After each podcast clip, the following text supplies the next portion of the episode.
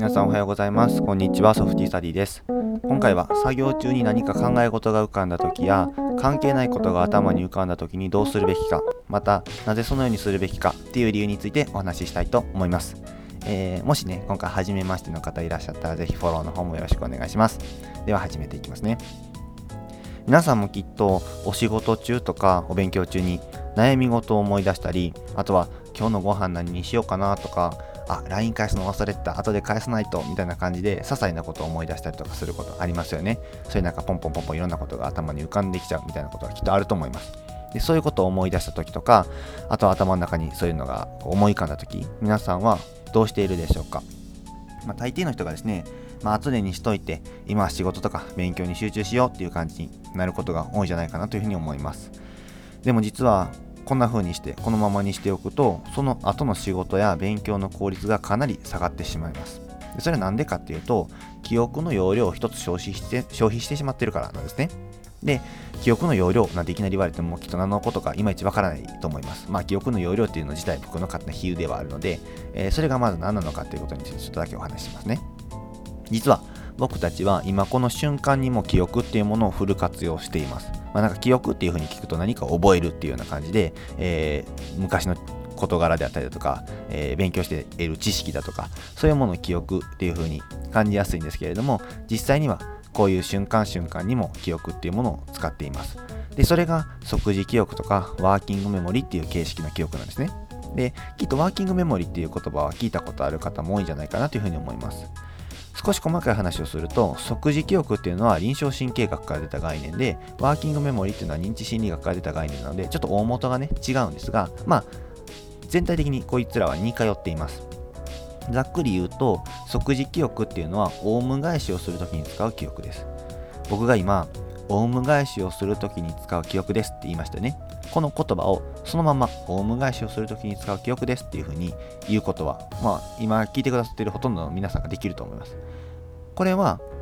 ここでも、まあ、記憶を使っていて実際には僕の言った言葉を一瞬でパッと記憶してでそれをそのまま再生しているということになりますよね。でこういうタイプの記憶を即時記憶っていうふうに言います。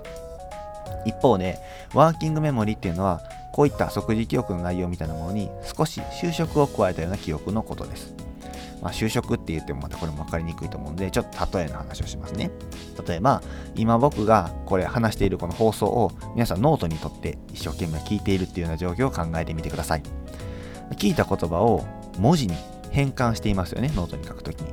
また、聞いたまんまじゃなくて、要するにこういうことねっていうような感じで書き記すことも多いと思います。もう僕が言ったまんま書いていくっていう方もいらっしゃるかもしれないですけども、基本的にはですね、例えば即時記憶イコールえー、臨床神経学が出てて、オウム返しをするような記憶だ。ワーキングメモリーイコール、修飾をしているような即時記憶みたいなものだ。みたいな感じで、こう、要するにみたいな感じで皆さんの言葉に直して、えー、メモすることになると思います。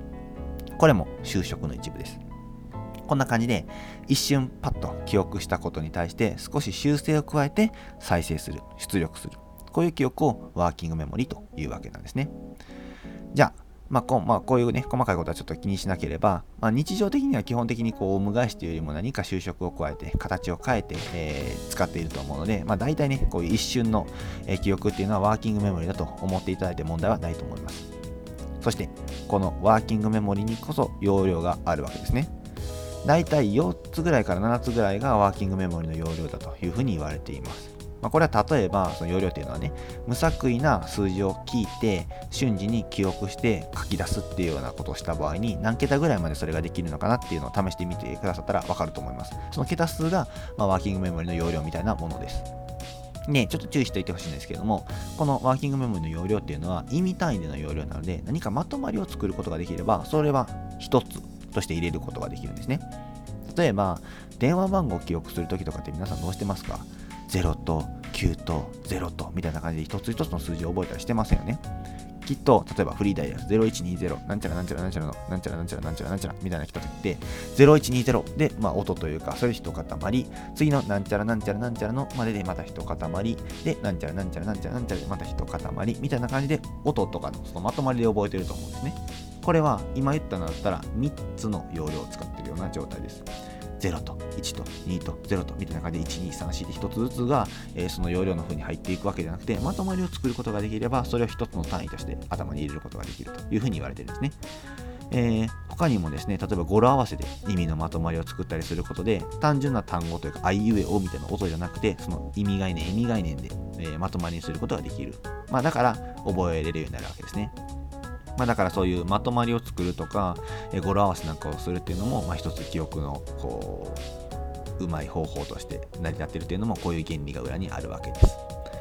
でさてですね話を元に戻して何かの作業中に頭に浮かんだこととかもうポーポーポーポーってね考え事なんか出ることがあると思うんですがそういったことをそのまま頭に置いておくとどうなると思いますか？今ワーキングメモリの容量についてお話をしましたけれどもそのことからも考えてみるとその思い浮かんだ事柄ってまあ一旦保持したまま作業続けますよね例えば今日の晩ご飯何にしようとか後であの人に LINE を返さないとって思った場合にはその後でその記憶を使うわけですから一旦まあ、頭の片隅に置いといてってやつをするわけじゃないですか。でも片隅に置くっていうので容量を使ってるわけですよね。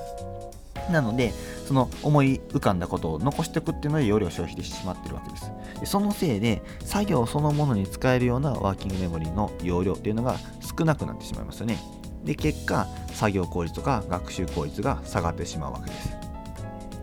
さて、ここで、まあ、そのままにしておくと効率が下がってしまうというような理屈は分かっていただけたかなというふうに思います。じゃあ具体的にね、まあ、理屈が分かったところでじゃあどうしたらいいんだよっていう話になると思うんですがこれは、えー、単純でですね記憶する必要をなくしてしまえばいいわけですよね。だって記憶しているから一旦置いてるから容量を使ってるわけであってそこにこう入れなければいいわけじゃないですか。でそれはどういう行動でできるかというと簡単です。書き出すだけです。